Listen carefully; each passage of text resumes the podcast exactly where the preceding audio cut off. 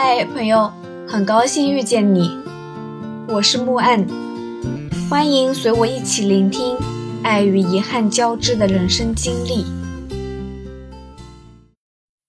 汗水基本上已经收回去了，放下行李，吹吹风，看看日落，一切都变得舒适又惬意。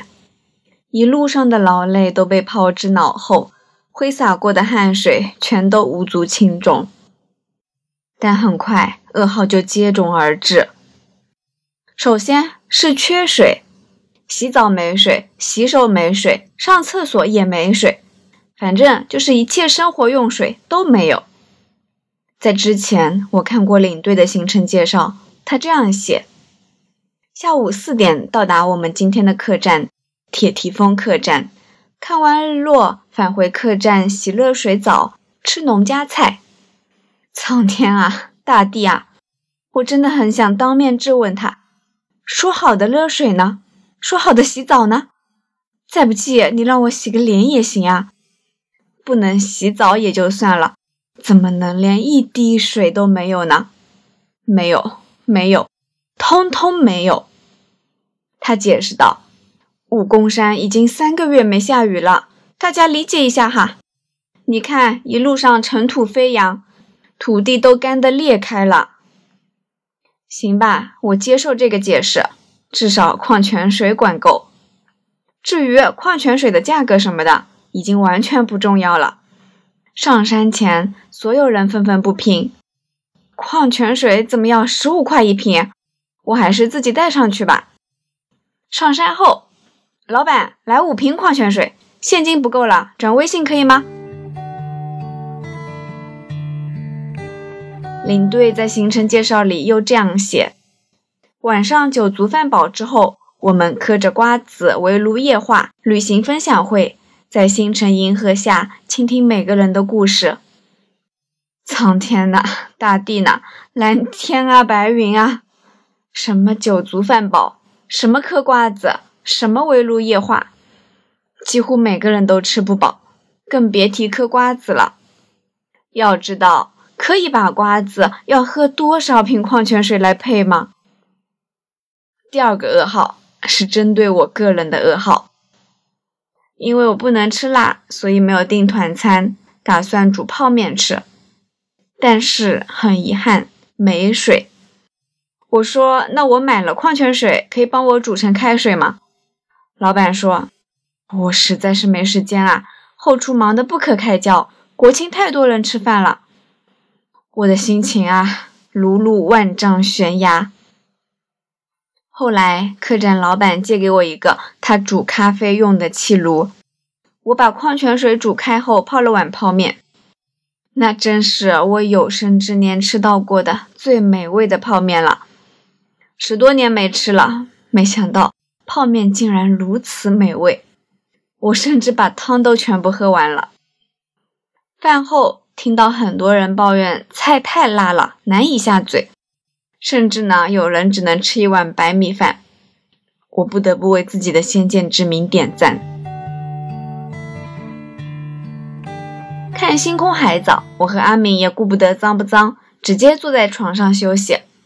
反正呢，我看这床上用品，估计也是好几个月才会换一次。各种昆虫的尸体啊，各种颜色的不明物质都有。武功山三个月没下雨了，久旱成灾，没电、没水、没吃的，比野外露营还惨。早就闻不到自己身上的汗臭味了，头发都粘在一起。向导开玩笑说：“同志们，这才是真正的户外啊！”幸好后来客栈老板呢用马拉了三百斤的一桶水上来给我们刷牙洗脸，要不真成野人了。这时候，群里有人开始接龙报名狼人杀，我一下子坐直了身体，兴致高昂。阿敏，走，我们狼人杀去啊！阿敏不想去，他问我怎么还有精力玩狼人杀呢？明天还要早起呢。这一天的行程吧，不是没有难度，但总体还算可以，没有到精疲力尽的时候，甚至啊，我已经感觉不到任何疲惫了。最终，阿敏被我强拉着入局。都是年轻人，狼人杀第一局气氛就上来了。也就是在这个时候，认识了社牛徐大壮。狼人杀的局啊，全靠他一手组织起来。只可惜啊，客栈通电时间就几个小时，晚上十点半就熄灯了，只玩了两三局，完全没玩够啊。我们约定明天晚上继续，再杀对方个措手不及。秋日的夜晚，星光璀璨，我们几个人坐在崖边仰望星空。月亮是一轮黄澄澄的半月，清亮的像一支短笛。星星很多，点点滴滴。看了好久好久，呼吸逐渐顺畅。山月不知心底事，水风空落眼前花。瞬间觉得没有什么越不过去的。当然，这样的美景仅限于眼睛看，用心体会，手机是拍不出来的。大象没去玩狼人杀，花了几个小时拍了很好看的星空照，还有磊哥孤独的背影，伴随着斗转星移，意境绝美。最后，磊哥的背影就这样出现在了很多人的朋友圈中。两位深夜冲浪小能手，自然不可能那么早就睡了。熄灯后，我和阿明躺在狭小的上下铺，叽叽喳喳聊了一大堆有的没的。阿明问我明天看日出吗？武功山这个地方特别神奇，可以在同一个地方看日出日落。我很坚定地说不看。当初珠峰的日出都没能让我早起。我是不可能早起的。阿明也觉得看不看日出无所谓吧，他感叹道：“原来你只是喜欢山啊！”是啊，我可真是喜欢山。我总觉得山是有生命的，睿智而沉默。山的生命有亿万年，而人类只不过区区百年。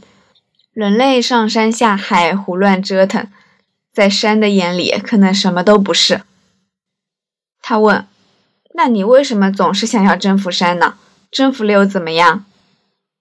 登山当然不是为了征服山了，只是想更贴近它，去感受它，和它对话，也和自己对话。山越爬越高，身处森林就不是一种想象，而是一种处境，人很难从这种处境中转身离开。阿敏的妈妈嘲笑我们说。都是山里人，还去爬什么山？应该去看海。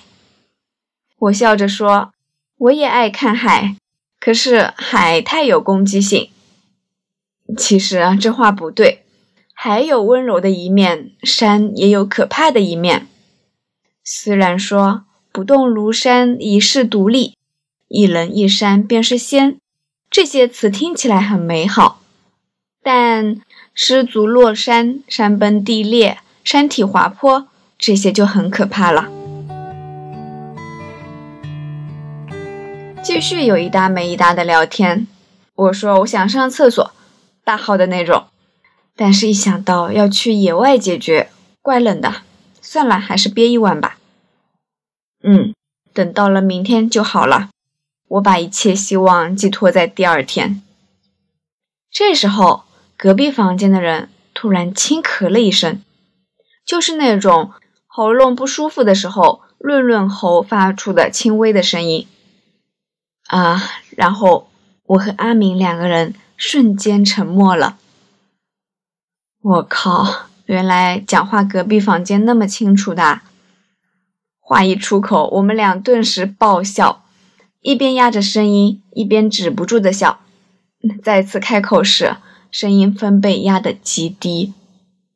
幸好没说同队队友的坏话，要不然可就尴尬了。隔壁床位的人似乎没睡好，总是翻身，一翻身床铺就咯吱咯吱的响，也不知道是哪位队友。这体重就应该睡下铺嘛。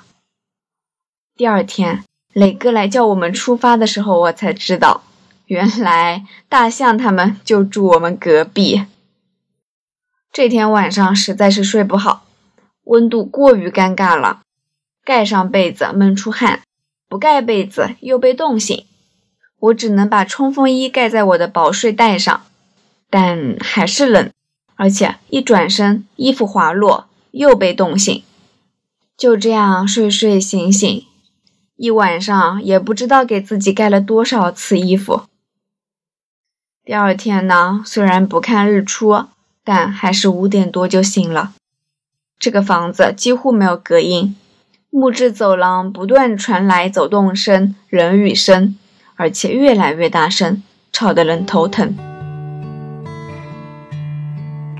但醒来也不想起，想赖床，真的是无比怀念前一晚的豪华大酒店，自动感应窗帘，二十四小时恒温空调。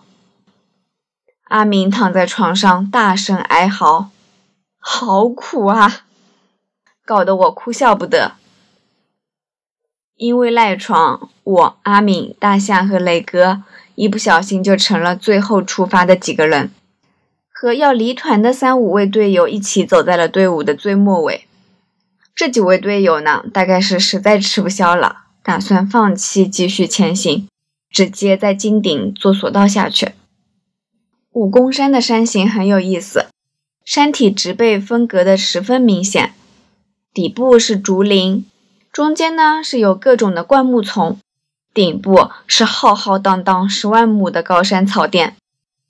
今天我们就全程都在山脊上走，一路伴随着高山草甸上山下山，翻过一座山后再翻一座山。路上，阿明问我：“今天我们路上聊点什么呢？”看 来今天的路程实在是太惬意了。连昨天没力气聊天的人都主动开口了。天南地北的聊着聊着，照片拍着拍着，我们四个人就开始逐渐放纵，从队伍末尾赶至队伍中部，又从队伍中部落到了队伍末尾。今天的行程是武功山的精华路段，风光无限好，岂能错过？所以啊，我们开始摆烂。口头禅也变成了“不做最后一个就行”，以至于这一天啊，只有在吃午饭的时候见到了第一梯队的几位狼人杀队友，其余时间连照面都没打上。但是没关系，不是吗？徒步不争先后，只是为了一步一步、慢慢的、细细的去丈量这个世界，和大自然深层次接触，行走山间。你会获得山的能量。感谢收听，希望这个播客能陪你度过每一段孤独的旅程，彼此温暖，彼此治愈。希望来到这里的你可以放下一天的疲惫，尽享这人间好时节。也欢迎大家转发、订阅、赞赏、支持。我们下期见。